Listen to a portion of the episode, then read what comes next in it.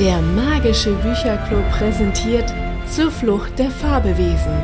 Folge 4 Das Nebelreich.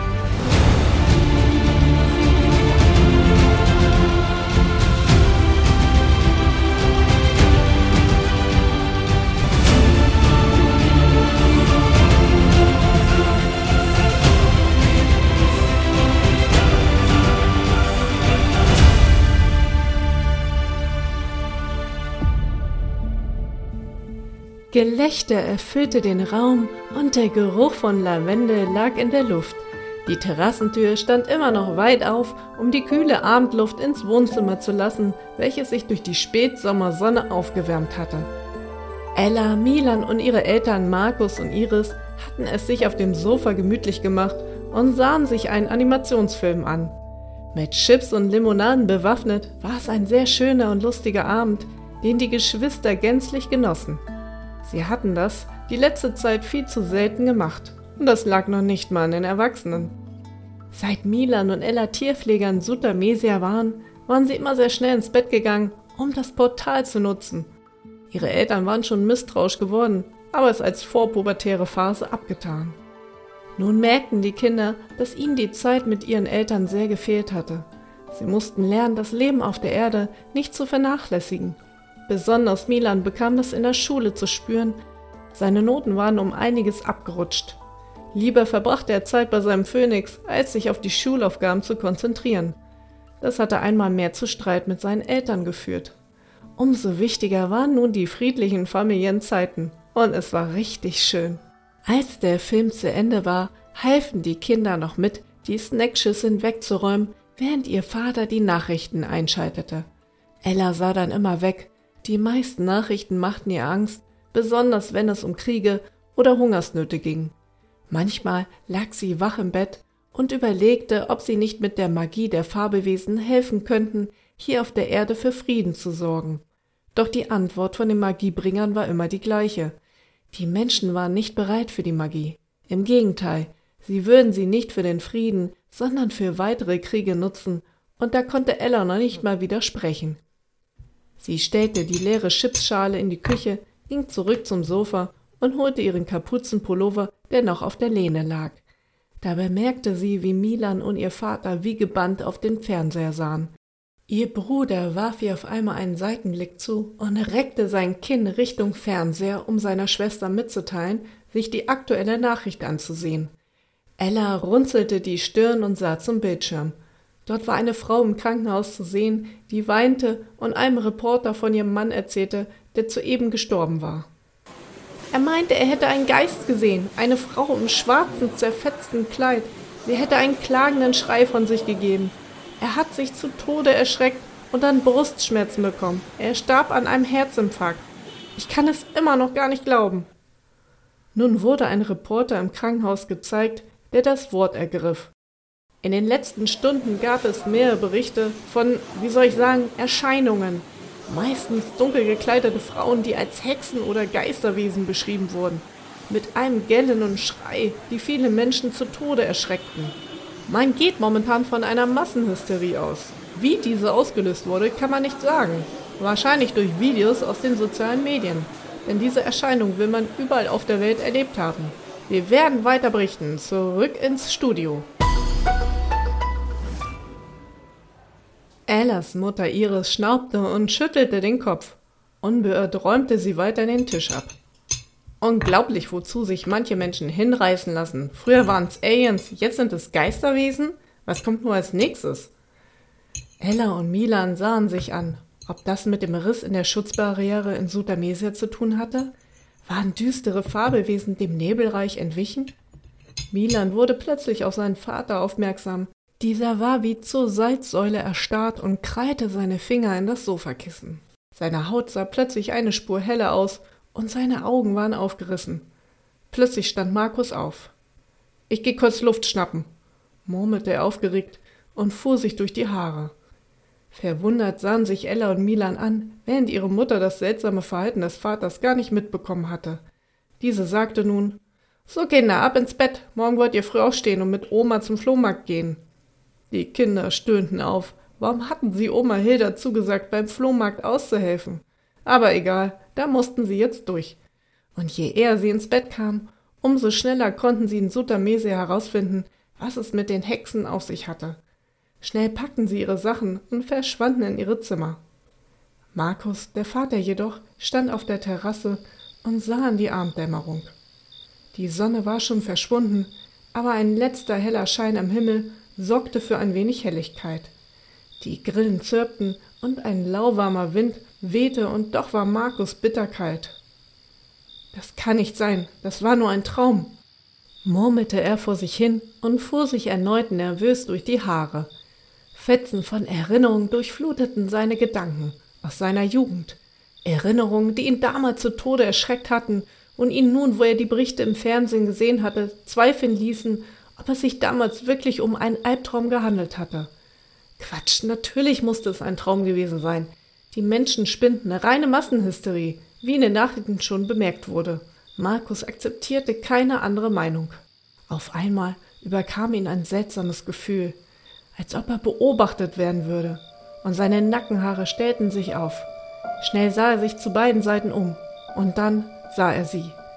Eine Frau mit heller, fast weißer Haut und einem schwarzen Kleid mit zerfetztem Umhang schwebte vor mir in der Luft, vielleicht drei bis vier Meter entfernt. Ihre Augen waren pechschwarz und standen im starken Kontrast zu ihrer hellen Haut, die wie reines Porzellan aussah.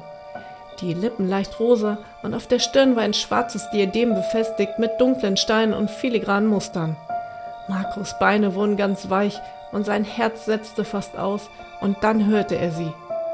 Du gehörst zu uns, du kannst nicht wieder weglaufen. Nehme deine Berufung an. Hallte die Stimme in seinem Kopf und er hielt sich instinktiv die Hände an die Ohren. Nein, nein und nochmal nein, es gibt euch nicht, brüllte Markus und lief dann ins Haus, um sich im Badezimmer einzusperren. Die Frau folgte ihm nicht, aber er wusste, sie würde ihn beobachten. Er fühlte sie, fühlte ihre Präsenz. In der Nacht fand er keinen Schlaf, nicht nur wegen dem Erlebnis. Nein, er hatte Angst davor, an den Ort gehen zu müssen, wo all diese Geschichten ihren Ursprung hatten. In Sutamesia.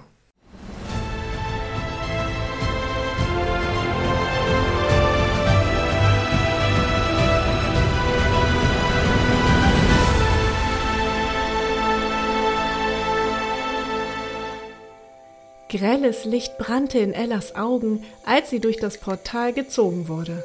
In einer Sekunde fühlte sie sich noch schwerelos und im nächsten Moment hatte sie anstatt dem Holzboden ihres Kinderzimmers den luftigen Erdboden von Sutamesia unter ihren Füßen. Tief zog sie die würzige Waldluft in ihre Lungen und blinzelte die Tränen weg, die ihr jedes Mal in die Augen schossen, wenn sie das grelle Portal betrat.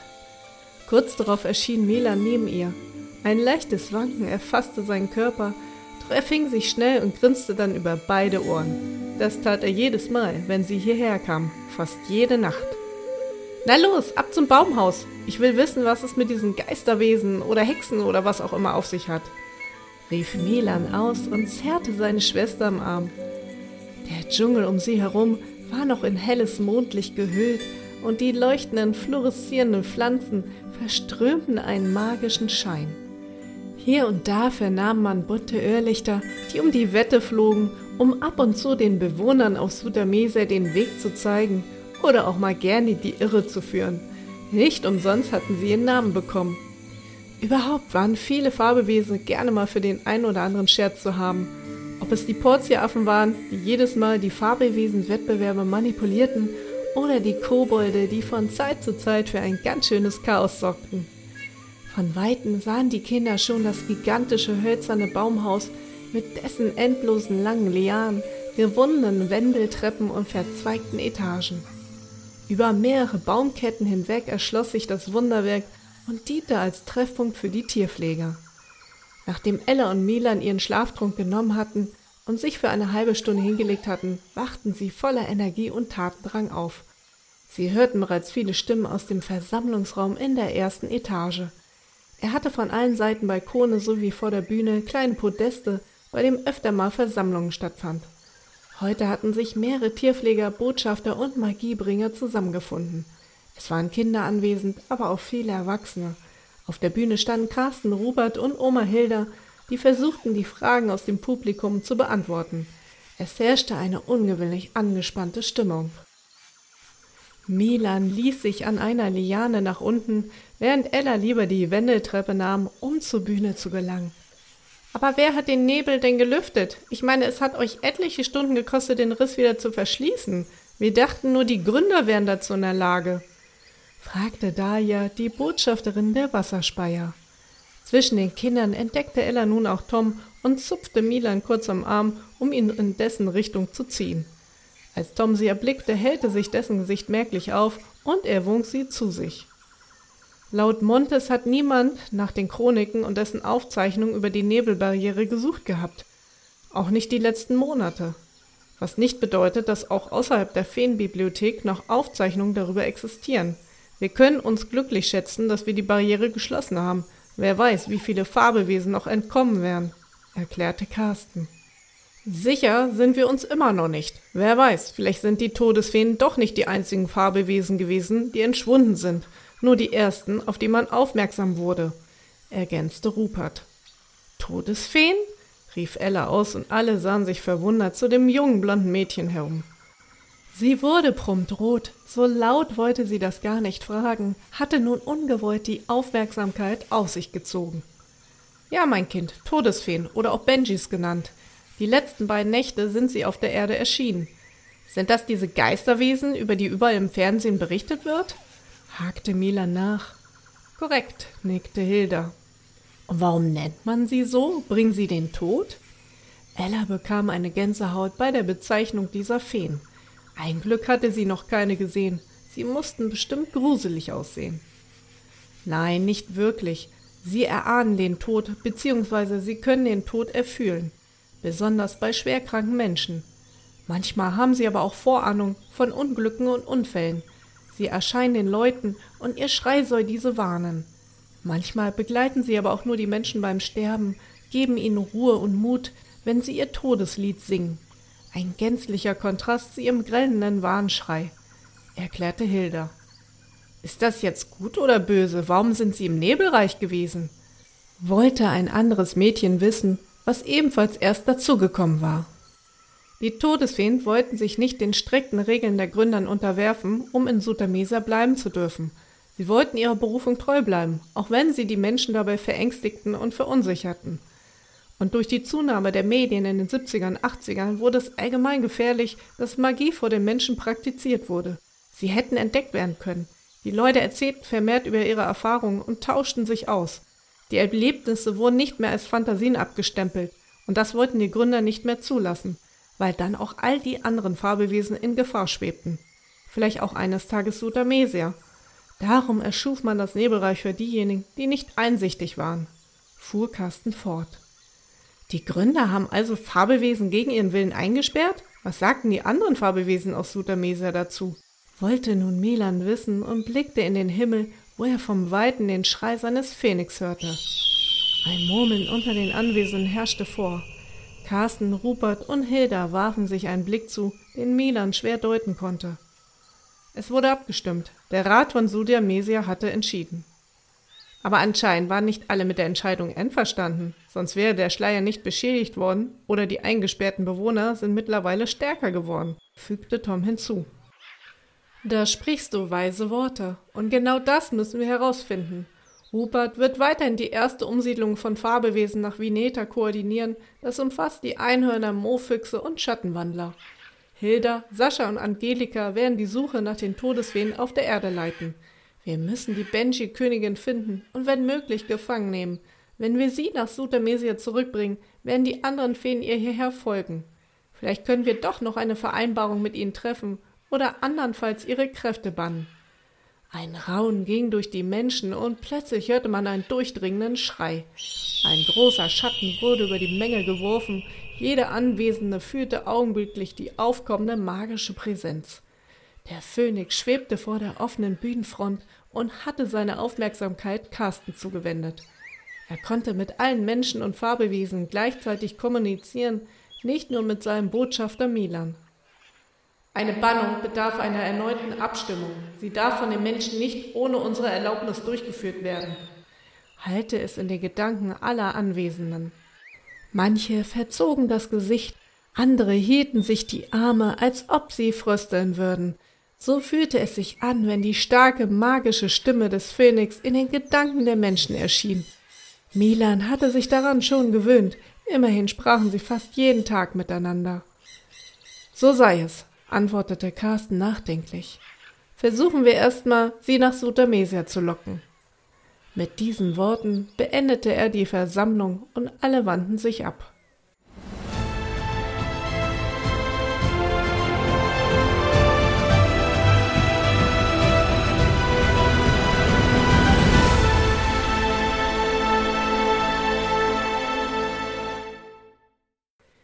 Milan und Ella trafen ihre Großmutter auf der Terrasse an.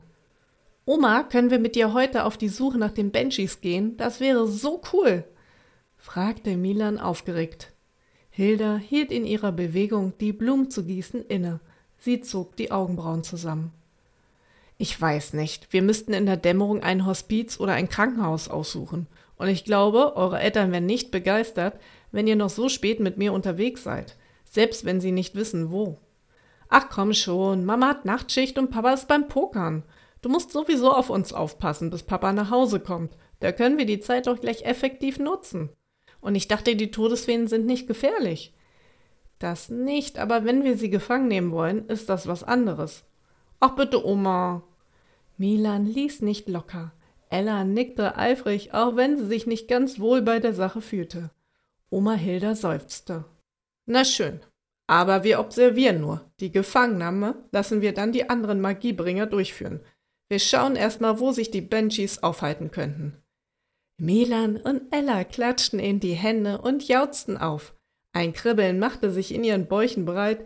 Düstere Farbewesen auf der Erde suchen. Na, wenn das kein Abenteuer war.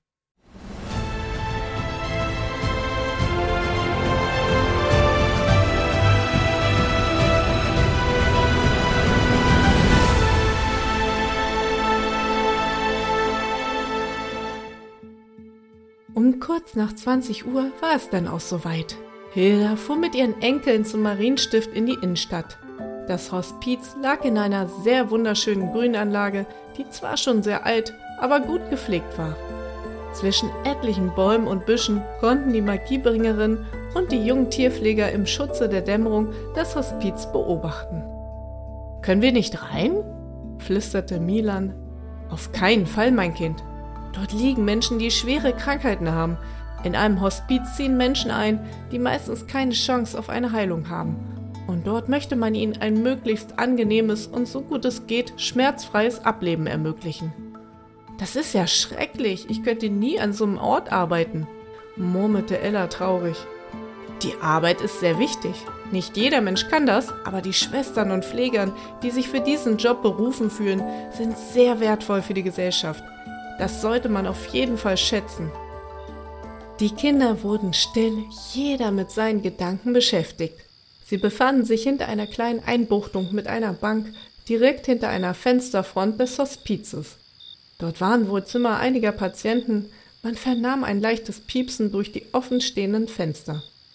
Durch die Bäume ging ein leichtes Rascheln und die Grillen zirpten um die Wette.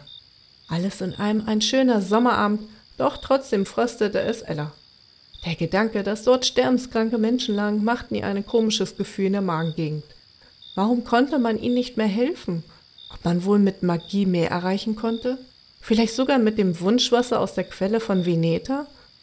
Hatte es mal eine Zeit gegeben, wo Mensch und Farbewesen friedlich zusammen gelebt und sich gegenseitig unterstützt hatten? In Geschichtsbüchern vernahm man kaum Geschichten über ein friedliches Miteinander, aber die Menschen waren auch kein friedfertiges Volk. Allerdings gab es bestimmt auch einen Grund, warum manche Fabelwesen ins Nebelreich verbannt wurden. Diese waren dann bestimmt auch nicht friedfertig. Milan sah sich ständig um und suchte nach den Banshees. Sein Gesicht war vor Aufregung leicht gerötet und er trat von einem auf das andere Bein. Oma Hilda setzte sich erstmal auf die Bank und holte belegte Brote sowie kalte Getränke aus einem kleinen Picknickkorb.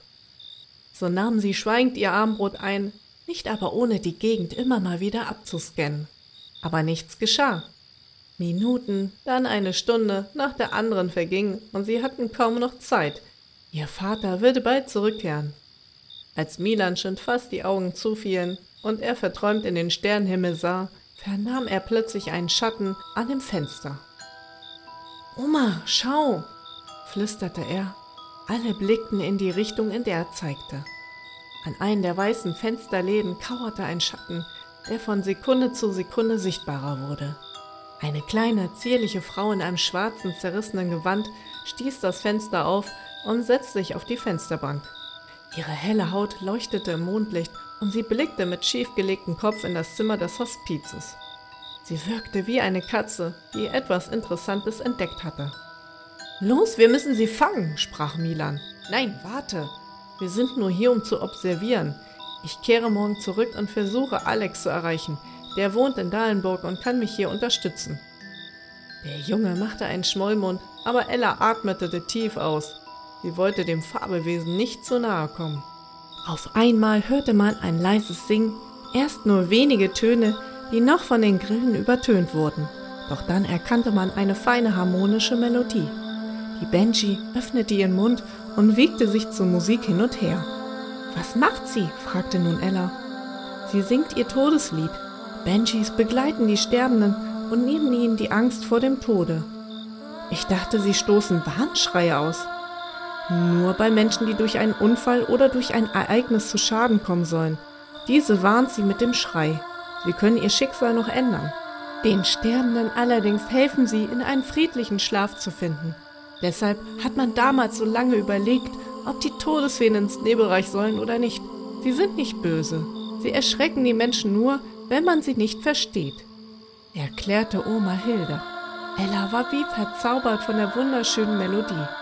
Der Ort hier wirkte nun so friedlich, so magisch, so gut. Jetzt konnte sie verstehen, warum der Phönix erstmals eine Versammlung einberufen wollte, um abzustimmen, wie man mit den Banshees weiter verfahren wollte. Milan beugte sich nach vorne, um besser sehen zu können. Plötzlich knackte ein Ast laut unter seinen Füßen. Die Todesfee drehte ruckartig den Kopf nach hinten und wirkte nun wie eine Eule. Dann schrie sie so laut, dass die Kinder sich die Ohren zuhalten mussten, sprang von der Fensterbank und verschwand in der Dunkelheit. Milan und Ella ging der Schrei tief ins Mark und ihr Körper war starr vor Angst. Na gut, dann lasst uns mal nach Hause gehen. Es wird Zeit, bemerkte Oma Hilda völlig unbeeindruckt von dem gerade Erlebten, während die Kinder ziemlich erschrocken ihr zum Auto folgten. Jetzt verstanden sie auch, warum so ein Schrei die Menschen zu Tode erschrecken konnte. Denn das war er, ein Ton, der den ganzen Körper in seinem Inneren erfasste und sämtliche Nerven auf einmal zum Beben brachte. Nun brauchten sie erstmal eine ruhige Nacht.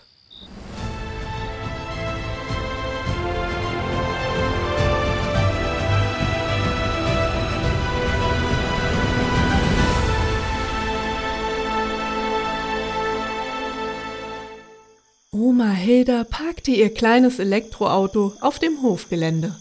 Leise huschten sie den Weg entlang und hofften, dass Milan und Ellas Vater noch nicht zu Hause war. Immerhin zeigte die Uhr bereits kurz nach 23 Uhr an. Im schwachen Lichte gingen sie mit leichten Schritten die kleine Einbuchtung zu ihrem Hauseingang entlang. Oma Hildas Wohnung befand sich im obersten Stock. Lasst uns leise nach oben schleichen, Falls euer Vater schon zu Hause ist, tun wir so, als ob ihr bei mir eingeschlafen seid, flüsterte die Großmutter ihren Enkeln zu, die ihr leise folgten.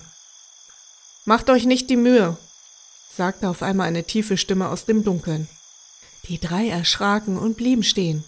Sie drehten sich nach links zu einer kleinen Holzbank, die neben den Rosenbeeten platziert war und im Sommer einen herrlich kühlen Platz unter den großen Lindenbäumen und Rhododendronbüschen bot.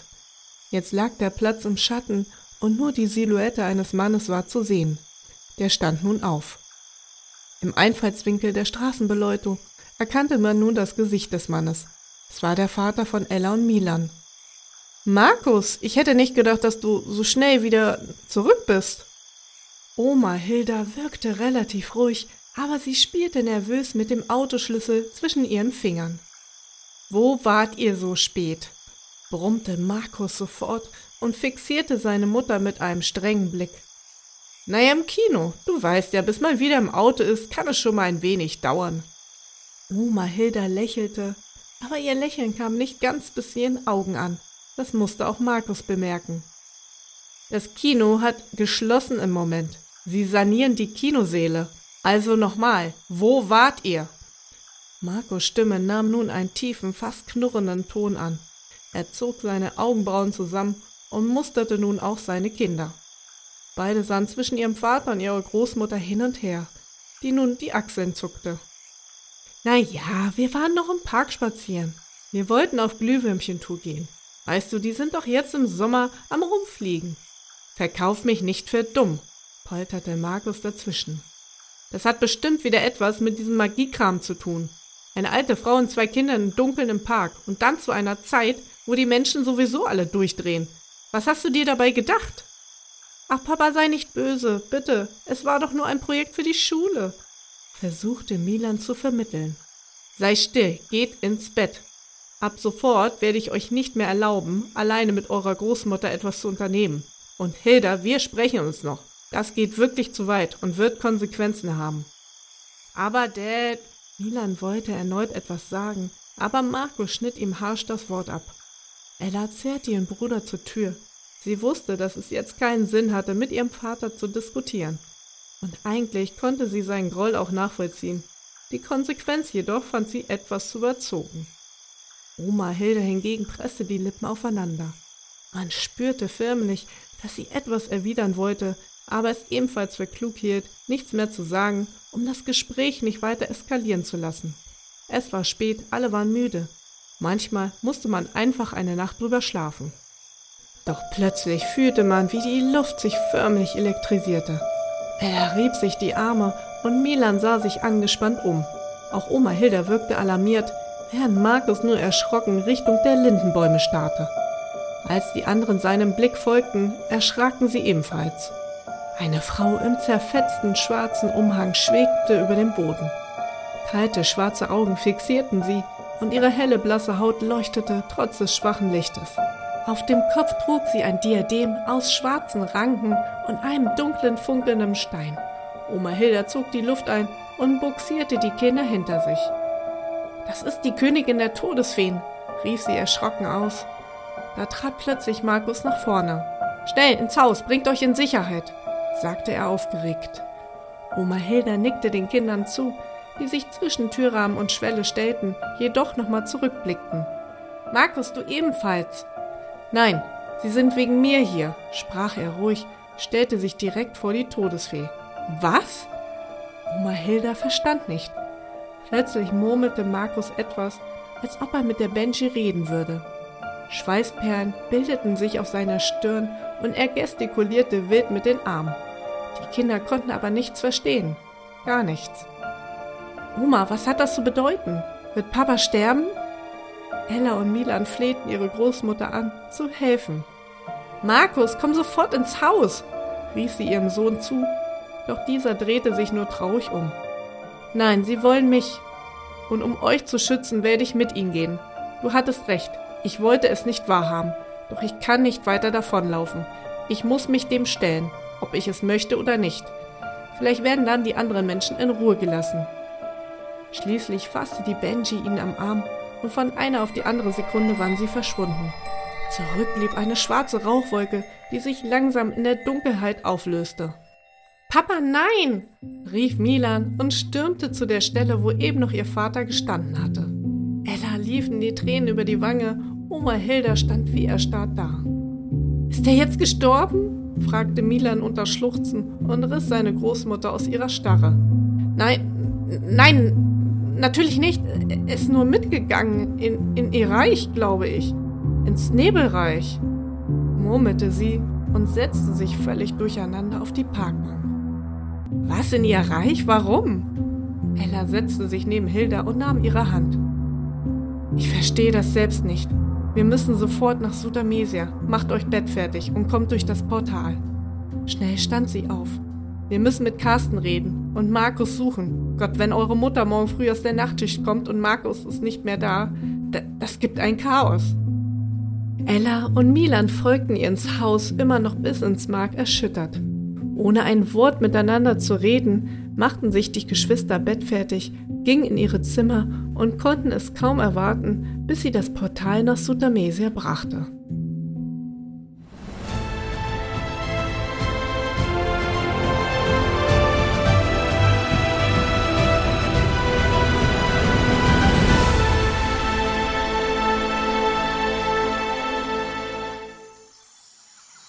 Die beiden Geschwister konnten gar nicht schnell genug nach Sutamesia kommen.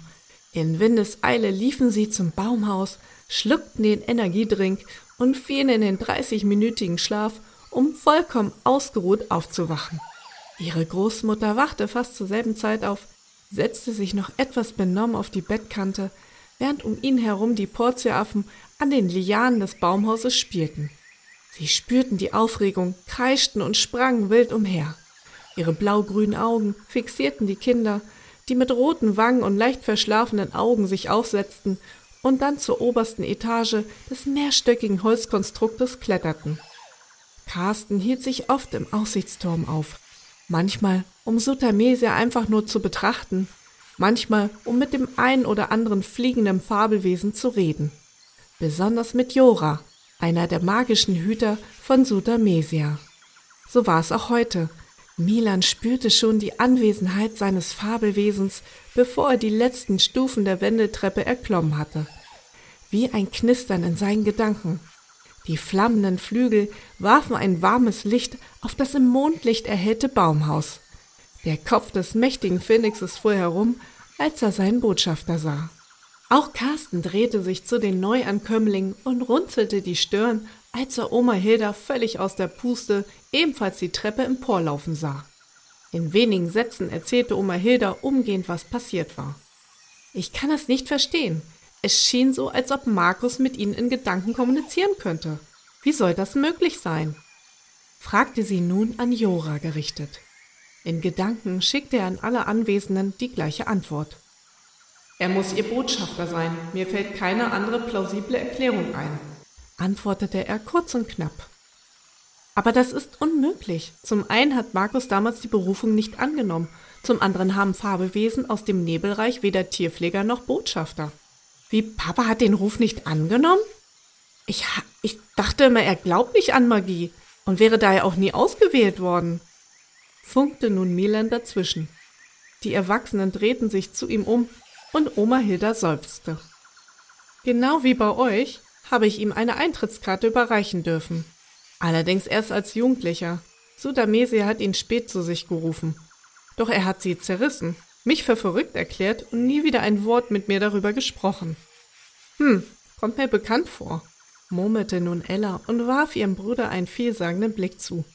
Dieser zuckte nur mit den Schultern. Ja, er hatte genauso am Anfang reagiert, konnte sich mit der Existenz von Magie nicht anfreunden bis er plötzlich selbst in Sutamese auf einem Berg erwachte und zu einem feurigen Ritt mit Jora, seinem ausgewählten Fabelwesen, mitgenommen wurde. Vielleicht war er ja da, vielleicht hat ihn da irgendwas, was er dort erlebt hat, traumatisiert. Hilda setzte sich auf eine der verzierten Holzbänke. Sie strich sich über ihr Gesicht. Konnte das wirklich wahr sein? War ihr Sohn doch auf die Reise nach Sutamesia gegangen? Aber ins Nebelreich? Carsten, wie konnte das geschehen? Das dürfte doch nicht möglich sein. Die Gründer haben das doch verhindern wollen. Zum Schutze aller Kinder. Carsten stützte sich nachdenklich am Geländer ab und sah in die Ferne. Die Welt von hier oben sah atemberaubend aus. Überall flogen die buntesten und wundersamsten Wesen durch die Luft. Der dichte Dschungel wurde nach einigen Kilometern von einer grauen, kluftigen Felsenkette abgelöst Wenige Kilometer weiter befand sich auch schon der Lavasee, der im Lichte der zwei Monde funkelte und einen leichten Nebel ausströmte. Ellas Herz machte einen Satz. Sie vermisste Fia. In letzter Zeit war sie aus dem Weg gegangen, aus Angst, ihr Fabelwesen würde ihr Geheimnis erfahren. Die Absprache mit dem Kobold, die sie vor ein paar Wochen getroffen hatte, um Veneta und Fia zu schützen. Doch dieses Geheimnis lag so schwer auf ihrem Herzen. Sie musste sich irgendwann diesem Thema stellen, aber nun war ihr Vater erstmal wichtiger. So verwarf sie die anderen düsteren Gedanken wieder. Ich hoffe, das war ein Einzelfall. Wir müssen erst Markus finden und dann weiter untersuchen, ob es noch weitere solcher Fälle gibt, sagte Carsten. Ich muss ins Nebelreich, Carsten, sofort, und ich nehme die Schattenwandler mit, sprach Hilda und sah zu Jora. Das ist zu wenig, Jora wird euch begleiten, widersprach Carsten. Nein, der Phönix ist zu auffällig. Die Düsterwesen werden meilenweit seine Anwesenheit spüren. Ich kann meine Präsenz verschleiern, das weißt du, und ihr werdet meine Magie brauchen. Dort sind nicht nur Düsterwesen, auch schlafende Götter. Ich werde mich der Umgebung anpassen, meinte Jora. Und wir kommen auch mit. Es ist schließlich auch unser Vater und mein Fabelwesen, was mitkommt. Ausgeschlossen, sagte Oma Hilda, und die Kinder waren verwundert, dass der Ausspruch gerade von ihr kam. Ihr werdet hier bleiben. Es reicht, wenn euer Vater verschwunden ist. Ich kann euch nicht weitere Gefahr aussetzen. Das habe ich in letzter Zeit viel zu oft getan. Aber Oma nix da und Jora auch nicht. Nur ich und die Schattenwandler. Keine Diskussion. Wenn ich nach einem Tag nicht zurück bin, könnt ihr gerne die Kavallerie nachschicken. Aber so werden wir erstmal die Lage im Nebelreich so unauffällig wie möglich sondieren. Hilda presste die Lippen aufeinander und zog ihre Augenbrauen zusammen. Ihr Blick war hart und zeigte eine unerbittliche Entschlossenheit und den Ausdruck, dass sie keinen Widerspruch duldete. Selbst der Phönix betrachtete sie nur mit einem schiefgelegten Kopf, sagte aber kein Ton mehr.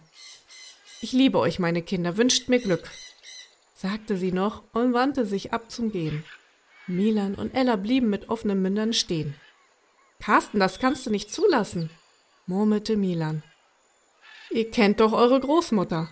Wenn sie sich etwas in den Kopf gesetzt hat, dann lässt sie sich nicht von ihrem Vorhaben abbringen. Vielleicht hat sie ja auch recht. Wir werden uns aber einen Plan B überlegen. Versprochen, meinte Carsten nachdenklich und nickte Jora zu, der Milan und Ella anbot, sie zum See zu fliegen, damit Ella vier besuchen konnte. Wahrscheinlich wollte er die beiden Kinder ablenken. So oder so nahmen die Kids das Angebot gerne an.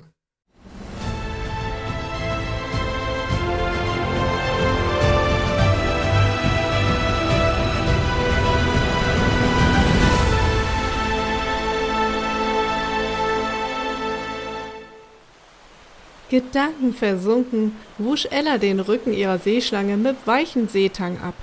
So mochte es Fia am liebsten. Die sanften Wellen klatschten gegen ihre Beine, die sie am Bauche der Seeschlange entlang herunterbaumeln ließ. Die Luft roch frisch und salzig, genau wie die Ostsee bei ihr auf der Erde. Deine Oma wird schon vorsichtig sein und deinen Vater retten können, versuchte Fia das Mädchen zu beruhigen. Sie spürte die Anspannung ihrer Tierpflegerin. Weiter oben im Himmel kreisten Jora und Milan zusammen mit Tom und Zirkon der Bergdrache ein paar Runden über dem See. Aber auch dort hörte man heute keine Jubelrufe oder konnte waghalsige Flugmanöver beobachten. Ich hoffe, ich kann nur nicht verstehen, warum sie allein gehen wollte. Wir sind zusammen stark, das haben wir doch öfters bewiesen die letzten Wochen. Noch nicht mal Jora wollte sie dabei haben, murmelte Ella und strich über die weiche, kühle Haut der Seeschlange. Sie wird ihre Gründe haben. Aber dich belastet doch auch etwas anderes, oder? Du warst sehr selten bei mir die letzten Wochen, seit Vinetas Erweckung. Gibt es dafür einen Grund? fragte Fia sanft. Die Worte brannten Ella in den Eingeweiden. Was sollte sie nur sagen?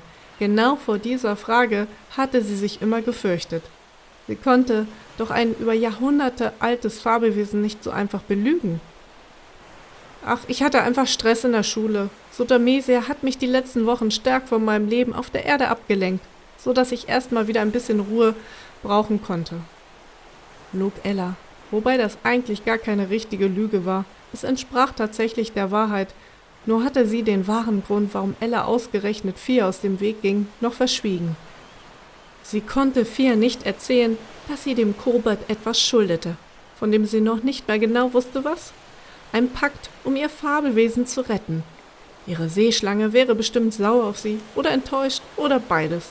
Das könnte Ella nicht ertragen.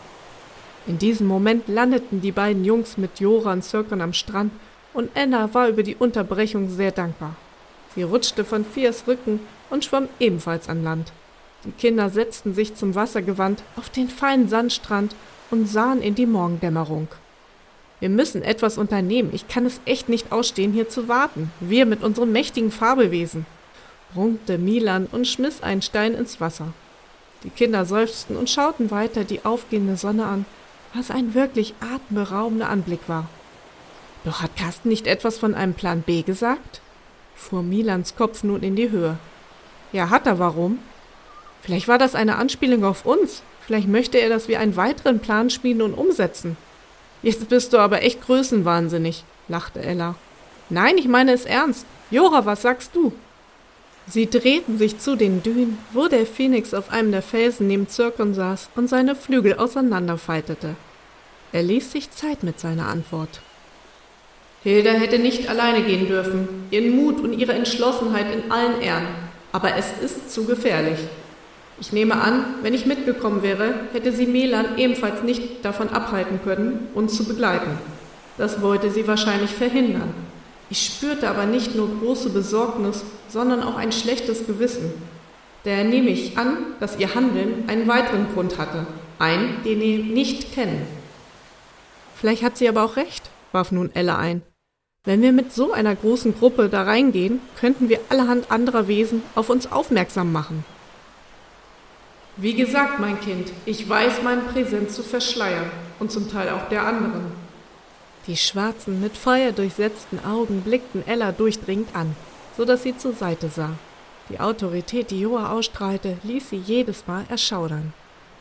Dann nehme ich deine Worte mal als Zustimmung.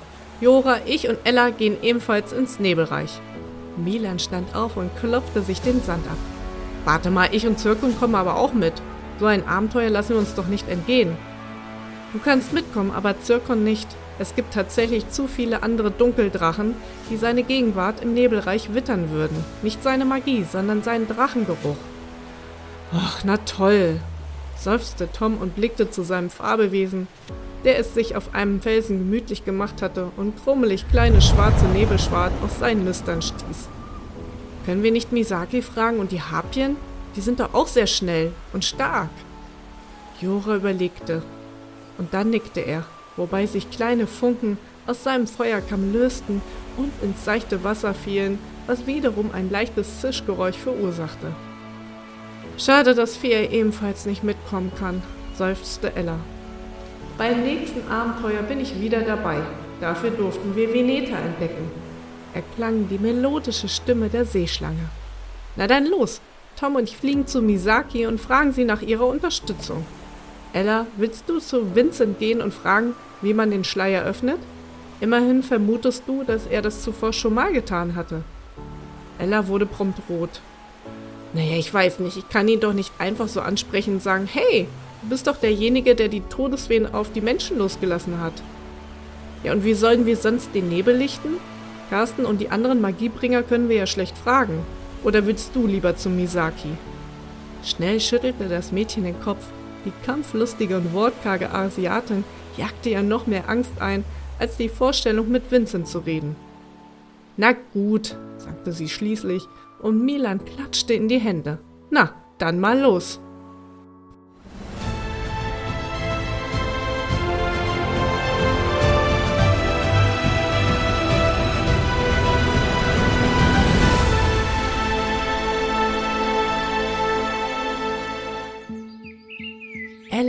Ella machte sich auf zu den Glückskleewiesen, die die Einhörner so liebten. Überall schwirrten bunte Drachensegler herum mit ihren fast durchsichtigen bläulichen Flügeln, die stark an Libellen erinnerten, aber um einiges größer waren, fast so groß wie Ellas Arme. Ein Schwirren und Brummen lag in der Luft, und als die Sonne schon hoch am Himmel stand, erblickte das Mädchen die ersten Einhörner. Vincent war auch nicht weit entfernt. Er stand bei Bivalia, die Leitstute, und striegelte ihr Fell. Immer, wenn Haare zu Boden fielen, funkelten sie in tausenden bunten Farben. Ein wunderschöner, magischer Anblick. Bivalia bemerkte Ella schon von Weitem, hob den Kopf und blähte ihre Nüstern auf. Einhörner waren von Natur aus scheu, nicht ganz so schlimm wie ihre Seeschlange, die als Monster von Loch Ness jahrelang vor den Menschen gejagt wurde, aber die Einhörner hatten eine ähnlich lange Leidensgeschichte und vertrauten den Menschen nicht mehr. Beziehungsweise nur noch wenigen. Vincent beruhigte seinen Schützling, legte den Striegel weg und kam Ella entgegen. Hey, rief er ihr zu, und sie nickte mit einem schüchternen Gruß. Wie sollte sie das Gespräch nur anfangen? Es ist so friedlich hier, sagte Ella, weil ihr nichts anderes einfiel. Ja, daher lieben es die Einhörnern auch so sehr, in Sutamesa zu sein. Aber leider müssen sie ja bald auf die Erde, seufzte er enttäuscht. Kommen Sie nicht erst nach Vineta? Dort ist es doch sicher. Nur diejenigen, die auf der Erde nicht allzu weit von der Insel entfernt sind. Vineta hat uns versprochen, zunächst die Highland-Einhörner in Schottland abzuholen. Die Amazonas-Einhörner hingegen sollen in ihren Gebieten auf der Erde zunächst bleiben, solange noch der Urwald bestehen bleibt. Bei diesen Worten verfinsterte sich sein Gesichtsausdruck. Ella folgte seinem Blick zu einer kleinen Gruppe von Einhörnern, die im Schatten der Bäume fraßen und schliefen. Ihr Fell war braun und dunkelgrün gesprenkelt. Die Mähne und der Schweif wirkten wie Flechten. Sie waren perfekt zwischen den Bäumen getarnt. Du weißt doch, wenn ihnen Gefahr droht, werden sie sofort zurückgeholt, versuchte Ella ihn zu beruhigen. Ja, sicher, machte Vincent nur und schüttelte den Kopf. Ella scharrte nervös mit dem Fuß auf dem Boden. Jetzt oder nie. Naja, wo wir gerade schon bei dem Thema sind, kann es sein, dass du die Umsiedlung der Einhörner auf der Erde verhindern wolltest und den Schleier zum Nebelreich gelüftet hast? Vincents Augen wurden groß und Ella hob beschwichtigend die Arme. Ich will dich nicht verraten oder verurteilen. Ich dachte nur, naja, es wäre eine Erklärung, also. Ihre Worte kamen ins Straucheln und ihr Gesicht wurde furchtbar warm. Es musste die Farbe einer Tomate angenommen haben, während ihr Gegenüber kalkweiß geworden war. Wie kannst du das nur denken? Ich würde Carsten nie hintergehen. Um Gottes Willen, glaubt er das auch? Nein, nein, alles gut. Ich dachte nur, naja, Milan auch, vielleicht ein paar. Ach, egal. Vincent starrte das Mädchen an. Er wirkte wie vom Donner gerührt, und da merkte Ella, dass sie einen Fehler gemacht hatte. Es tut mir leid, ich wollte dich nicht eines Verrates bezichtigen. Es ist nur, naja, wir wollen ins Nebelreich meinen Vater retten, der von den Todesfeen entführt wurde und da dachten wir, du könntest uns vielleicht helfen, die Barriere zu umgehen. Sie nahm sich ein Herz und erzählte in knappen Worten die Ereignisse der letzten Stunden. Als sie fertig war, schüttelte Vincent erneut den Kopf. Selbst wenn ich wollte, ich weiß nicht, wie ich euch helfen kann. Mit der Barriere kenne ich mich nicht aus und die Einhörner ebenfalls nicht. Tut mir leid. Die junge Tierpflegerin machte ein zerknirschtes Gesicht. Er hatte zum einen ein tierisch schlechtes Gewissen, Vincent gegenüber verurteilt zu haben, und zum anderen hatte sie keinen Plan, um durch die Barriere zu kommen. Vielleicht können euch die Kobolde mit ihren Regenbogen helfen, meinte Vincent. Nein, auf keinen Fall, sagte Ella etwas zu schnell und fügte dann hinzu. Also, wir schauen mal, vielleicht hat Jora doch noch eine Idee. Dank dir und nochmal entschuldige, dass ich dich verurteilt habe. Halb so wild. Es sind besondere Umstände im Moment. Wir sind alle nervös antwortete der Jugendliche.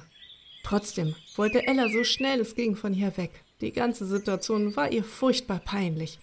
Sie wollte sich mit den anderen am östlichen Tal der Estenbergen treffen, wo sie einen Eingang des Nebelreiches vermuteten. Aber Ella würde mit leeren Händen kommen. Mit einem Gefühl, als ob Steine in ihrem Magen liegen würde, machte sie sich auf den Weg.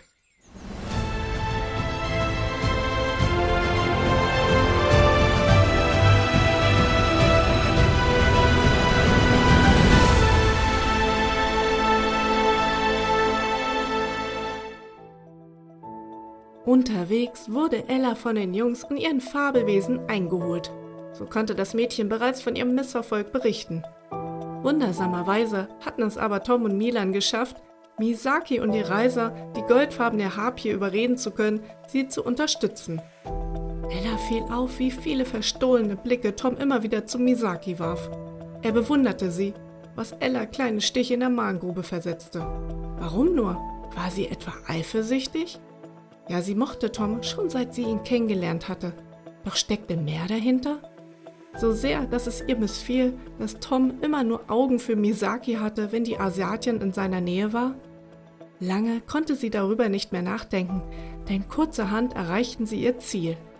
Die Sonne war bereits wieder im Begriff unterzugehen und der zweite Mond kündigte die vierstündige Nacht an. Er verdrängte den glühenden Feuerball Richtung Horizont. Am Boden angekommen, sahen die Kinder angestrengt zu einem dichten Wald, der neben den zerklüfteten Felsen begann und sich endlos zu allen Seiten erstreckte. Ein leichtes Schimmern war kurz vor den Bäumen zu erkennen, und hier und da entdeckten sie kleine runde Steine mit Symbolen wie eine Begrenzung. Und was machen wir jetzt? fragte Tom, der von Zirkon abstieg und zum Dank den Kragen der Riesenechse kraulte. Zirkons großer Körper bebte wie eine schnurrende Katze, nur halt viel größer. Jora, hast du eine Idee? Kann deine Magie hier wirklich nichts bewirken? Die Barriere wurde von den Gründern so erschaffen, dass kein Fabelwesen sie durchbrechen kann, selbst ich nicht, antwortete der Phönix an alle. Ella verkniff sich ein Grinsen, das musste an dem mächtigsten Wesen ganz schön nagen, dass er nicht imstande war, die Barriere zu manipulieren. Das wird auch nicht nötig sein, rief eine andere Stimme hinter einem der Felsen. Erschrocken fuhren die Köpfe der Kinder herum. Iraisa, die Harpie, stieß einen warnenden Schrei aus und wollte sich schon in die Lüfte begeben. Zuerst sprang ein schwarzer Mondscheinpanther auf einen der Findlinge und kurz darauf erschien das Gesicht von Rupert, der auf seinem Gehstock gestützt an den Felsen entlang kletterte. Rupert, was machst äh, du denn hier? entfuhr es Tom nervös. Das gleiche könnte ich euch auch fragen, meinte der ältere Herr mit seinem Seefahrerbart und seinem grünen Arbeitsoverall.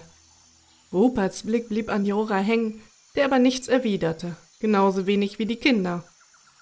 Vincent hat mir erzählt, was ihr vorhabt, sagte Rupert neutral, ohne jeglichen Tadel oder Ärgernis.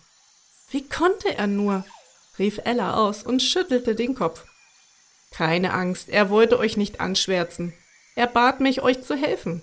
Vincent und mich verbindet eine lange Freundschaft. Er wusste, ich würde euch nicht verraten, und ich muss sagen, ich kann euer Anliegen verstehen. Kannst du?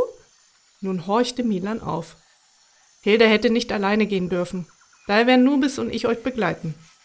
Milans Kinn klappte nach unten und Tom pfiff durch die Lippen. Das hatten sie jetzt nicht erwartet. Die Harpie legte den Kopf schief und auch der Phönix raschelte mit seinen Flügeln. Seid ihr soweit oder wollt ihr mich weiter anstarren? fragte Rupert leicht belustigt und hob schließlich seinen alten, aber wunderschönen Wanderstock, an dessen Ende ein Pantherkopf geschnitzt war. Stellt euch hinter mich, sobald ich mit meiner Formel die Runen aktiviere, kann es etwas stürmisch werden. Alle versammelten sich hinter ihm. Nur Tom brauchte noch etwas länger, denn er wollte sich von Zirken verabschieden, der immer noch sauer war, dass er nicht mitkommen konnte. Rupert stellte sich breitbeinig vor einen der Runensteine hin und hielt seinen Wanderstock waagerecht in die Höhe. Seine Augen glühten mit Entschlossenheit, während er eine uralte Zauberformel aussagte. Seine Worte waren ein Flüstern, das sich mit dem Wind vermischte, der plötzlich aufkam und die Umgebung erzittern ließ. Die Runen auf den Steinen begannen zu leuchten, als würden sie zum Leben erwachen. Sie tanzten in einem magischen Wirbel, um sich neu anzuordnen.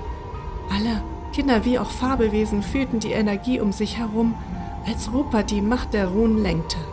Die Steine veränderten sich und ihre Bedeutung wurde neu geschrieben.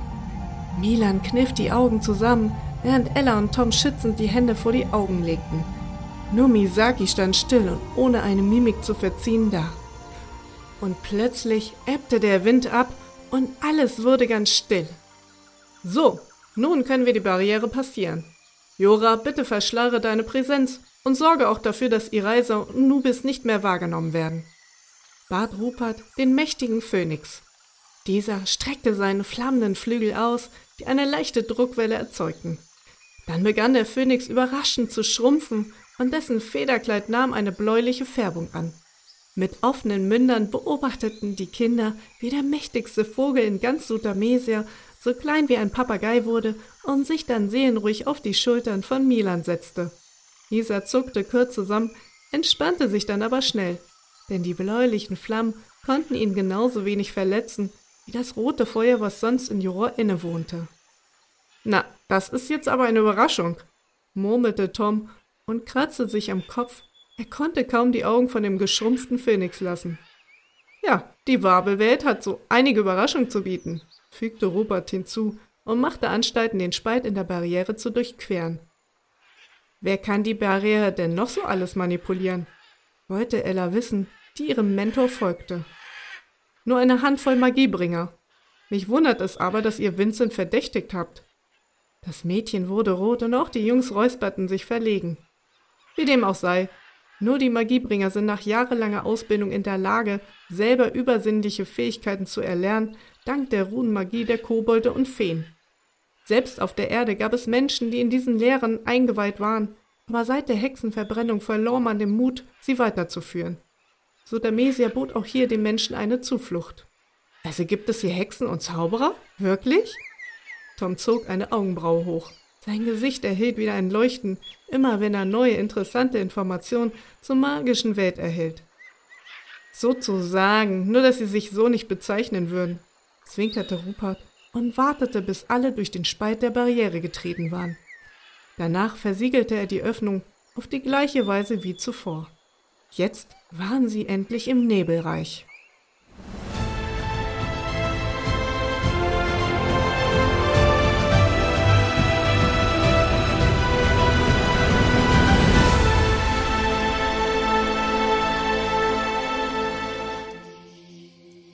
Im silbrigen Schein des Mondes betrat die Gruppe einen geheimnisvollen Wald, gesäumt von majestätischen Kiefern und stolzen Fichten. Ein dichter Nebel umhüllte die Bäume und ließ ihr Laub und ihre Nadeln wie schwebende Geister erscheinen. Das Knistern von Ästen und das Rascheln von Tieren im Unterholz verstärkten die unheimliche Atmosphäre. Das Mondlicht, das durch das Blätterdach schimmerte, enthüllte verborgene Zeichen auf den Baumstämmen, die nur in dieser Dunkelheit sichtbar waren. Es war, als ob der Wald Geheimnisse bewahrte, die nur denjenigen zugänglich waren, die den Mut hatten, seine mysteriösen Pfade zu erkunden. Ein bisschen mulmig war es den Kindern schon zumute, bis auf Misaki.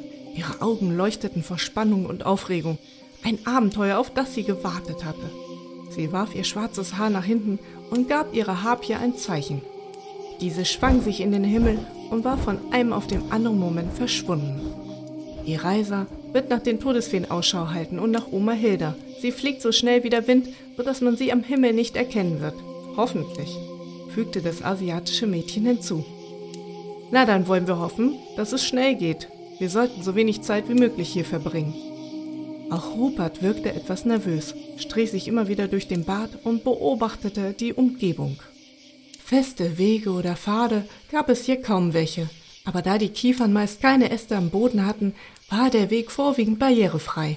Nur der Nebel sorgte dafür, dass man gerade mal zehn Meter weit gucken konnte. Nach einer halben Stunde hörten sie das Flattern der Harpie, die kurzerhand auf einer kleinen Lichtung landete. Die Reise sagt, sie hätte die Todesfeen an der Bergkuppe circa eine Stunde von hier entfernt gesehen. Sie umkreisen einen Ruhenkreis und dort soll sich ein Mann aufhalten übersetzte Misaki von ihrem Magiefreund. Vater, entfuhr es Ella. Und wo ist Oma? wollte Milan im nächsten Atemzug wissen. Ja, das ist etwas seltsam, meint Eraser. Oma Hilda und die Schattenwandler befinden sich auf der anderen Seite des Berges, zwischen verwinkelten Schluchten. Und was machen wir jetzt? Zuerst befreien wir euren Vater und dann suchen wir nach eurer Oma. Ruperts Mimik verdunkelte sich bei Misakis Worten, aber er sprach nicht aus, was er dachte. Das machte Ella noch unsicherer. Aber nichtsdestotrotz, erstmal mussten sie zu ihrem Vater. Still und jeder mit seinen Gedanken beschäftigt, durchkämmten sie den Wald. Fremde Geräusche traten an ihre Ohren, ob Vögel oder Insekten. Dieser Ort war noch umso viel fremdartiger als der restliche Teil von Sutamesia. Und nach einer Weile stellten sich Ella die Nackenhaare auf. Irgendwas stimmte hier nicht. Auch der Phönix breitete seine Flügel aus und sendete an alle gleichzeitig eine Botschaft. Wir sind nicht alleine. Ich spüre mehrere Wesen, die uns einkreisen. Sprecht nicht miteinander, macht keine hastigen Bewegungen. Wir sind bald bei den Todesfeen, befahl Jora. Sind Sie neugierig oder wollen Sie uns angreifen? Ich meine, gilt hier nicht auch die Regel, dass kein Fabelwesen ein anderes angreifen darf? wandte sich Milan in Gedanken an den Phönix. Wir wissen nicht, welche eigenen Regeln sich hier in den letzten Jahren durchgesetzt haben. Die Hüter haben das Nebelreich sich selbst überlassen, antwortete Jora. Milan glaubte dabei, einen gewissen Ärger rauszuhören, und er konnte das auch nachvollziehen. Hoffentlich wurde ihm das nicht zum Verhängnis. Plötzlich krachte es ganz laut von der rechten Seite aus knorrigen alten Büschen. Ein Schatten sprang über das Gehölz und landete nur wenige Meter vor Ella, die einen erstickten Schrei ausstieß. Ein Wesen mit langem, dunklem, filigranen Körper und sechs Beinen, die einer Riesenspinne glichen, sah das Mädchen aus sechs leuchtend grünen Augen an. Das ein Meter große Wesen starkste auf sie zu, mit seinen langen, kantigen und dorndurchzogenen Beinen. Doch dann wendete es seinen Kopf ab und beäugte den Mondlichtpanther, der sich langsam wie ein Raubtier zwischen Kind und Angreifer schob. Auf einmal raschelte es von allen Seiten und vier weitere Wesen krochen aus dem Nebel auf die Gruppe zu. Das sind Davantis. Sie ernähren sich von der Magie anderer Fabelwesen. Wir Menschen sollten nicht in Gefahr sein, aber ihr Reiser Nubis und Jora. Sobald sie ihre Magie einsetzen, werden die Davantis sie gegen uns einsetzen. Selbst von Jora, rief Rupert angespannt. Na toll, was machen wir jetzt? schrie Tom entgegen und versuchte einem weiteren Davantes auszuweichen. Misaki hingegen zog ihr Schwert und stellte sich vor ihre Harpie. Sollen sie erstmal an mir vorbeikommen, sagte die Asiate mit fester Stimme und zusammengepressten Lippen. In diesem Moment sprang eines der Angreifer in die Höhe, direkt auf Misaki zu. Sie duckte sich, zog die Waffe nach oben und boxierte den Davantis auf die Seite. Nun begann die Oberkörper der Angreifer zu rascheln. Ein dumpfes Vibrieren ging von ihnen aus und verursachte ein unangenehmes Pochen in den Ohren der Menschen. Sie rufen weitere Mitglieder ihrer Brut. Wir müssen uns was einfallen lassen. Ella zitterte am ganzen Körper vor Aufregung und Milan verzog angeekelt das Gesicht vor dem Anblick der Davantis. Wo waren sie nur hier hineingeraten? Doch dann erhob sich Jora in die Lüfte. Mit einem Ruck entfaltete er seine Flügel, wurde wieder groß und mächtig. Er strahlte ein grelles Licht aus, das die dunklen Fabelwesen aufschreien ließen. Es sind Wesen der Nacht, mit Licht können sie nicht umgehen, brüllte Rupert und lächelte erleichtert auf, zwischen zusammengekniffenen Augen und dem Gesicht abschirmend von den Händen. Nach wenigen Sekunden war Joros Magieschein schon erloschen und von dem Davantis fehlte jede Spur. Nur das Rascheln von sich schnell wegbewegenden Geschöpfen zeugte noch von ihrer Präsenz. Die Kinder atmeten erleichtert auf, Tom stützte sich gegen eine Fichte und Milan legte einen Arm um seine Schwester. Nun ja, puh, das hätten wir. Allerdings müssen wir jetzt schnell euren Vater finden und danach Hilda. Joras Macht wurde bestimmt meilenweit übertragen, brummte Rupert und sorgte für erneutes Unbehagen. Na, den ersten Teil haben wir anscheinend schon mal geschafft, sagte Tom mit hochgezogenen Augenbrauen und zeigte auf eine Lichtung, die im abziehenden Nebel sichtbar wurde.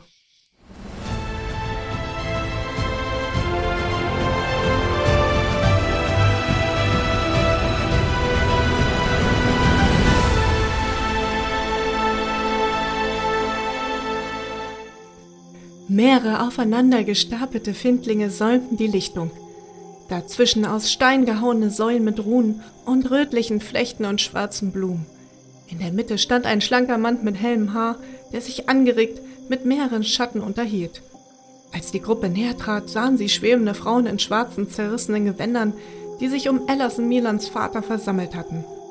Ein Knacken unter den Füßen von Tom unterbrach das Gespräch und die Banshees schwebten an die Seite von Markus und spien zischende Laute aus. Einige sahen dabei aus, als ob sie fauchen würden. Ella interessierte die Drohgebärden gar nicht. Überglücklich, ihren Vater wohl aufzusehen, rannte sie ihm entgegen in seine Arme. Markus lächelte erleichtert, aber auch unsicher. Auch Minan schnellte zu seinem Vater, allerdings mit mehr Abstand zu den gruseligen schwebenden Feen, die aufgeregt hin und her schwebten. Dann trat die Königin mit der schwarzen Rankenkrone aus der Menge und schwebte vor Rupert. Der Magiebringer verneigte sich ehrenvoll und warf einen Blick zu Markus. Dieser übersetzte den anderen, was die Banshees ihm mitteilten. Sie begrüßt euch, naja, wenn man es so sagen kann, und hofft, ihr kommt in guten Absichten. Dann ist es also wahr, du bist ihr Botschafter, stellte Rupert fest und zog die Augenbrauen zusammen.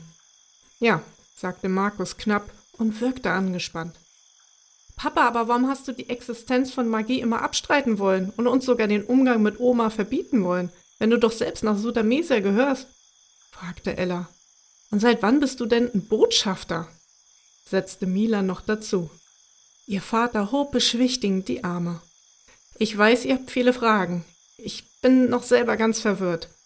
Als Jugendlicher erhielt ich von eurer Oma eine Eintrittskarte. Ich dachte, es war einer ihrer Scherze. Doch dann kam ich hierher, hier, zu den Todesfeen, in dieses gruselige Land.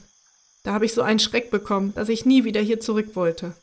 Immer wenn die Eintrittskarte wieder zu mir zurückkam, habe ich sie vernichtet, und irgendwann gab die Magie es auf, mich zu rufen. Aber wusste Oma denn davon? Nein, ich verleugnete jeglichen magischen Kontakt und sie glaubte mir, bis sie dann anscheinend euch hierher lockte, was ich nebenbei gesagt nicht gut finde. Wie kann sie euch an so einen schaurigen Ort bringen, Magie hin oder her? Aber Papa, du bist im Nebelreich von Sutamesia gelandet. Hier sind die düsteren Fabelwesen eingesperrt. Wir sind das erste Mal hier, denn die Tierpfleger, Botschafter und Magiebringer besuchen nur die helle Seite von Sotamesia. Bei dir ist wohl ein Fehler unterlaufen, sagte Elle eifrig und sah gleich zu Rupert hin, der den Faden umgehend aufnahm. In der Tat, du hättest von Sotamesia hier niemals hingebracht werden dürfen und eigentlich auch kein Botschafter der Todesfeen sein dürfen. Sie wurden mit gutem Grund hier festgehalten. Nein, unterbrach Markus Rupert barsch. Unfall hin oder her, aber die Todesfeen sind keinesfalls böse. Ich weiß, sie jagen den Leuten einen unheimlichen Schrecken ein, mir anfangs ebenfalls.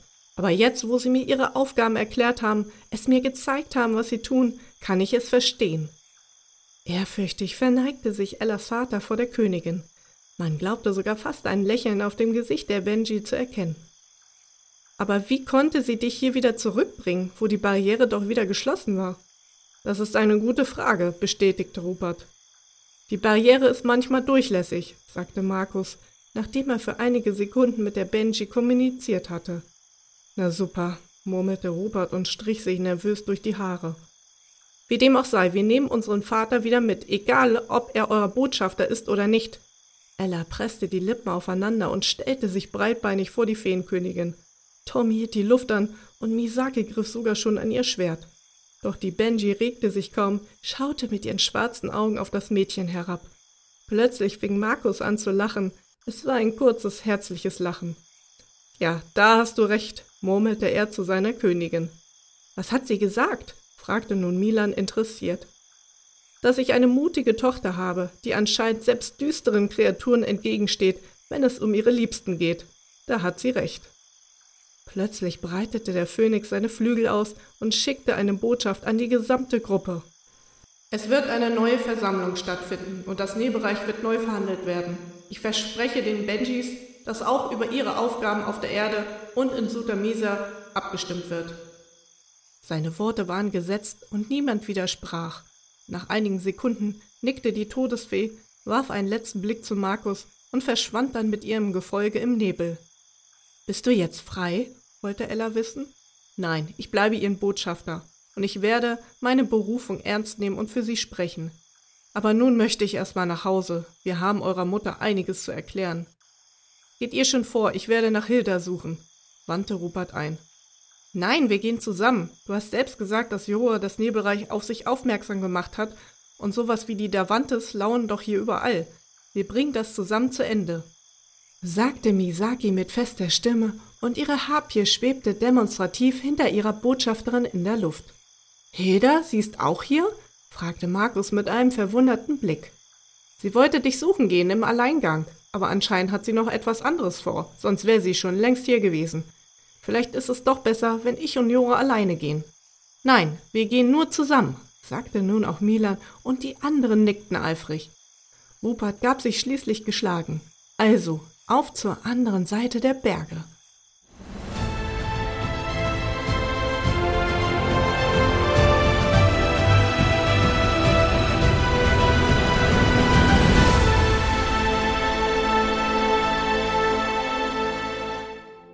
Sie brauchten fast eine weitere Stunde, um am Rande des Berges zwischen etlich kleinen Findlingen und knurrigen Büschen zu der Stelle zu gelangen, wo Ireisa Oma Hilda gesehen hatte.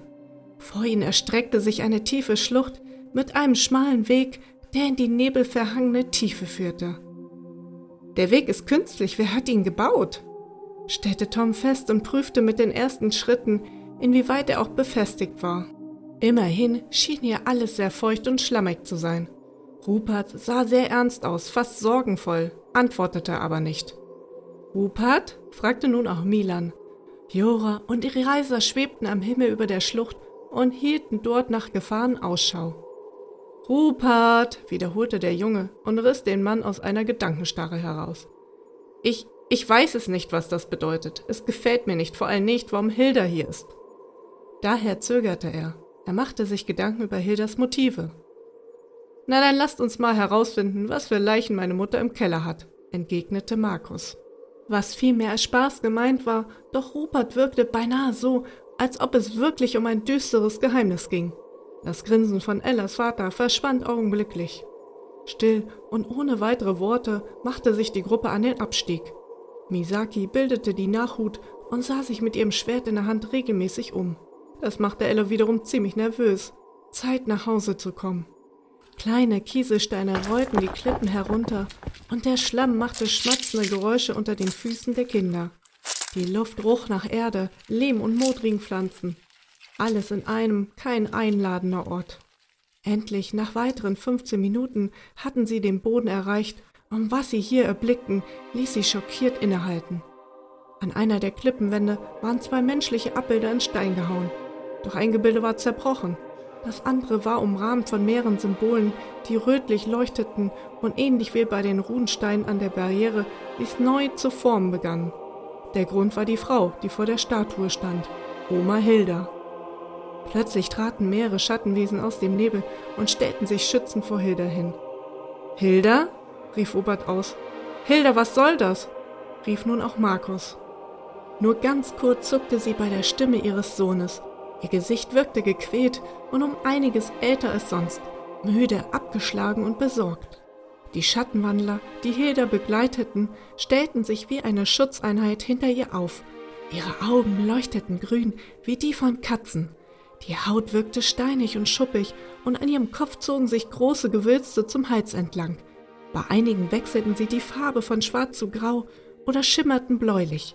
Fasziniert musterte Tom die neuen Fabelwesen, die er bis jetzt nur aus Büchern kannte. Es soll nur eine Handvoll von ihnen existieren und sie lebten absolut abgeschieden im Dschungel von Sutamesia. Ein ohrenbetäubendes Krachen erscholl und Steine an der anderen Statue begannen sich zu lösen. Risse bildeten sich entlang einer Linie parallel zu den Runen. Und nach einem erneuten lauten Knall wurde es plötzlich ganz ruhig. Hilda sackte zusammen. Endlich ließen die Schattenwandler die anderen durch und Rupert sowie Markus stützten die völlig entkräftete Magiebringerin. Nach wenigen Sekunden hörte man ein erneutes Knacken und dann brachen etliche Steine weg. Aus dem lebigen Nebel kam eine Hand zum Vorschein, dann eine weitere und schließlich hörte man ein Husten und ein Räuspern. Und dann trat ein älterer Mann aus der Nische. Die Kinder hielten den Atem an. Ruperts Augen weiteten sich und abrupt ließ er Hilda los, die noch von Markus gehalten wurde und langsam wieder ihre Augen öffnete. Misaki stellte sich immer noch in Kampfhaltung vor den Schattenwandlern hin, aber diese blickten völlig teilnahmslos in die Runde. Ellas Mentor eilte zu dem alten Mann, der mühsam versuchte, aus der Steinnische zu klettern. Ein kantiges Gesicht mit tiefen Falten wurde sichtbar. Ein erstaunlich gut gepflegter weißer Bart umrahmte einen schmalen Mund. Braune, dunkle Augen blickten etwas benommen auf die Gruppe herab. Als der Mann jedoch Rupert wahrnahm, der ihn an den Arm packte, wurde seine Gesichtszüge ganz weich und er lächelte. Rupert, keuchte er zwischen mehreren Hustenanfällen. Psst, sag erst mal nichts. Komm, ich helfe dir, entgegnete der Magiebringer und half ihm, sich auf einen Stein zu setzen. Die Kinder beobachteten das Schauspiel buchstäblich mit tausenden von Fragezeichen über ihren Köpfen. Als der Mann nicht mehr hustete, drehte sich Rupert sofort zu Hilda um und blitzte sie wütend an. Was hat das zu bedeuten, Hilda? Seine Worte waren scharf, sehr scharf, so kannte man ihn kaum. Ich, ich hab ihn befreit, murmelte Hilda. Ja, das habe ich gesehen. Aber warum ist Colin hier eingesperrt gewesen? Und warum wusstest du, wo er war? Markus half seiner Mutter auf, sich hinzustellen.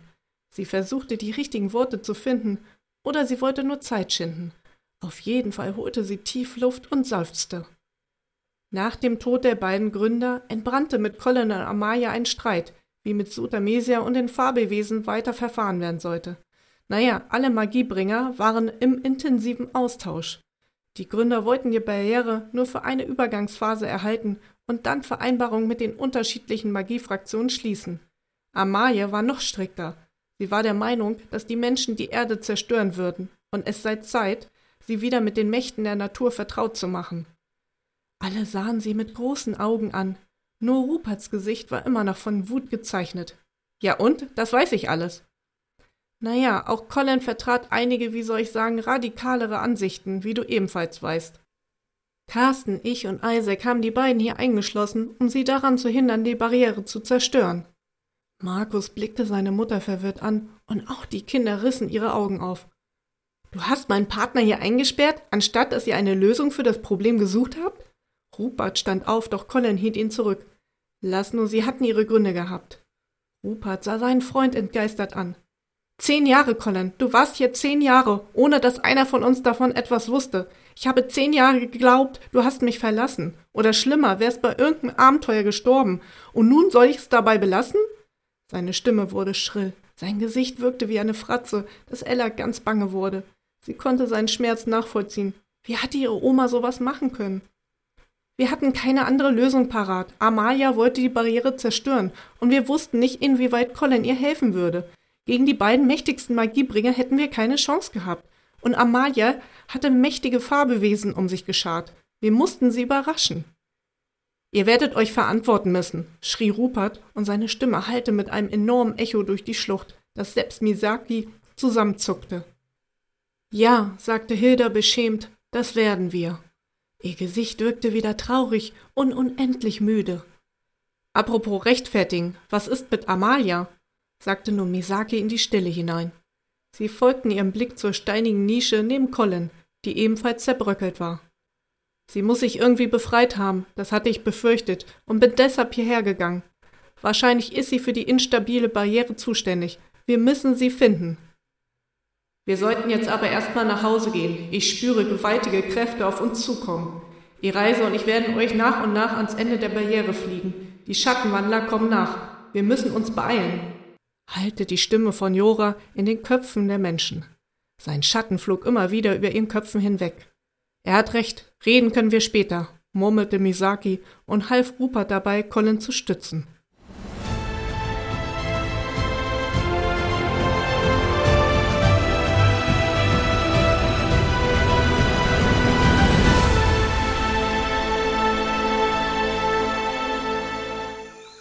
Nach nicht mal einer Stunde kam sie dank der Flugkünste von Jora und Ireiser plus die von Zirkon ab der Barriere schnell am Baumhaus an.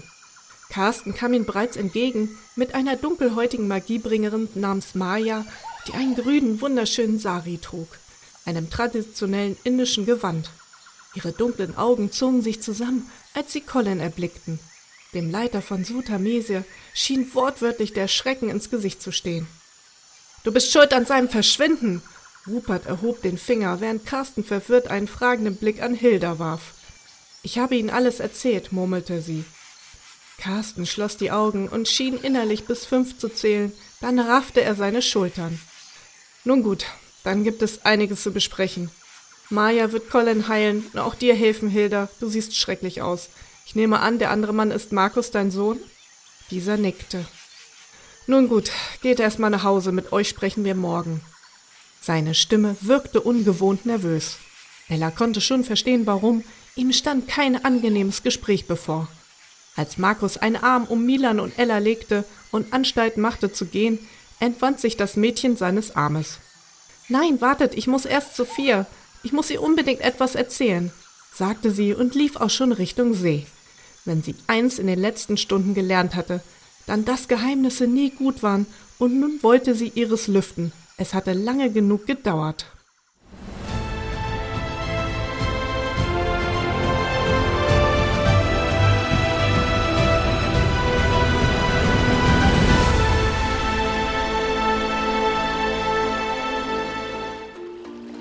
Mit seichten Schritten wartete Ella am samtigen Strand von Veneta und weckte ihrer Seeschlange zu. Gerade mal vier Tage war es her, dass sie Colin und ihren Vater befreit hatten, und es schien schon eine Ewigkeit her zu sein. Und auch hatte sie Fia endlich gebeichtet, dass sie damals mit dem Kobold einen Pakt geschlossen hatte und ihm einen Gefallen schuldete. Sie hatte so eine Angst gehabt, dass Fia die Tierpflegerverbindung auflösen würde, aber nichts dergleichen war passiert. Sie redeten lange über Verantwortung, über Entscheidungen. Ella erzählte auch die Geschichten von den Gründern und die Entscheidung von Carsten, Hilde und den anderen. Fia blieb weitestgehend neutral, aber betonte auch, dass Sutamesia vor einem Umschwung stand. Menschen sowie Fabelwesen mussten beratschlagen, wie es nun weitergehen sollte. Ella war so erleichtert über Fias Verhalten gewesen, endlich konnte sie wieder gut schlafen. Naja, was ihr schlechtes Gewissen zumindest anging.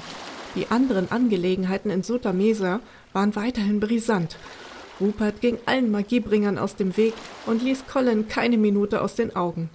Dieser hatte erzählt, dass er während der zehn Jahre kein Bewusstsein gehabt hatte und somit erstmal auf den neuesten Wissensstand gebracht werden musste.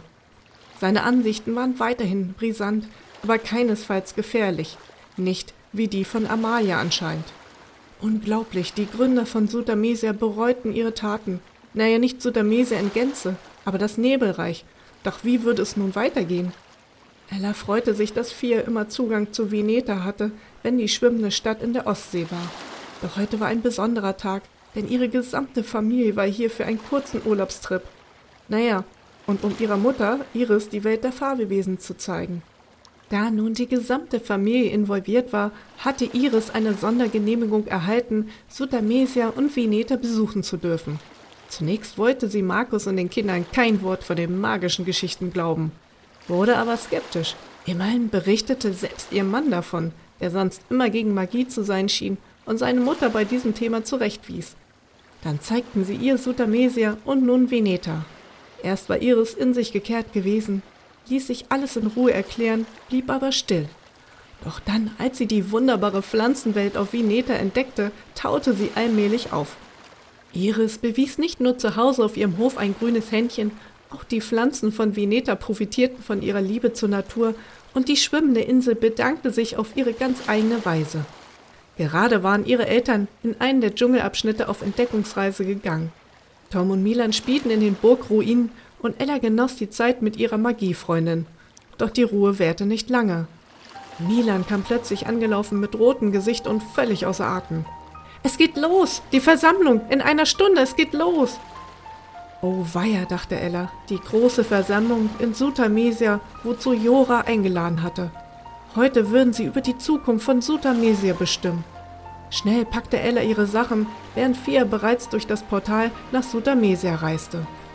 Ella und Milan trafen sich mit ihren Eltern und gingen dann ebenfalls durch das Portal. Vom Baumhaus aus zogen sie Richtung Lavasee und auf dem Weg dahin wurden sie von etlichen anderen Fabelwesen begleitet. Das Mondlicht durchdrang den dichten Dschungel und als sie den Strand erreichten, erhellte es die ganze Umgebung, dass man tausende von Tieren und einige Menschen gut erkennen konnte. Dennoch trugen einige Magiebringer Lampen mit sich und fluoreszierende Lebewesen erzeugten weiteres Licht. Es funkelte und eine elektrische, magische Spannung lag in der Luft. Jora flog zunächst am Himmel und setzte sich dann auf einen großen Felsen. Seine feurigen Federn spiegelten sich im dunklen Meer und er wirkte atemberaubend majestätisch. Mila neben Ella streckte stolz die Brust heraus. Ja, er war der Tierpfleger eines so mächtigen Wesens. Aber auch Ella war stolz auf ihre Seeschlange, die nicht weit entfernt bei Jora den Kopf aus dem Wasser reckte. Etliche Meerjungfrauen saßen auf der Mole und die Luft war gefüllt von den Geräuschen kreischender fliegender Fabelwesen. Doch dann wurde es mucksmäuschenstill, denn die Stimme von Jora erreichte alle Anwesenden. Bewohner von Sutamesia, wir haben heute eine wichtige Entscheidung zu treffen. Wie ihr sicherlich alle durch eure Botschafter vernommen habt, gab es in den letzten Wochen einige beunruhigende Entwicklungen in Sutamesia. Die Barriere zum Nebelreich ist instabil Fabelwesen in diesem besagten Reich haben anscheinend ebenfalls Botschafter und Tierpfleger, die eventuell die letzten Jahre dort hineingezogen wurden. Was dort alles passiert ist, wissen wir nicht. Die Entscheidung, überhaupt ein solches Reich zu errichten und die Menschen über diese Fabelwesen richten zu lassen, war damals schon fragwürdig. Nun wissen wir aber, dass die Gründer selber an dieser Entscheidung zweifelten. Eine Sache wisst ihr allerdings noch nicht. Ein aufgeregtes Murmeln wurde laut. Milan drehte sich zu Ella. Noch mehr Geheimnisse? Mensch, je älter, desto schlimmer, murmelte er und Tom puffte ihn dafür in die Seite. Wir haben gestern einen Brief erhalten. Über Mondes wurde eine Nachricht eingespielt. Wir vermuten, sie stammt von Amalia, sind uns dessen aber nicht wirklich sicher.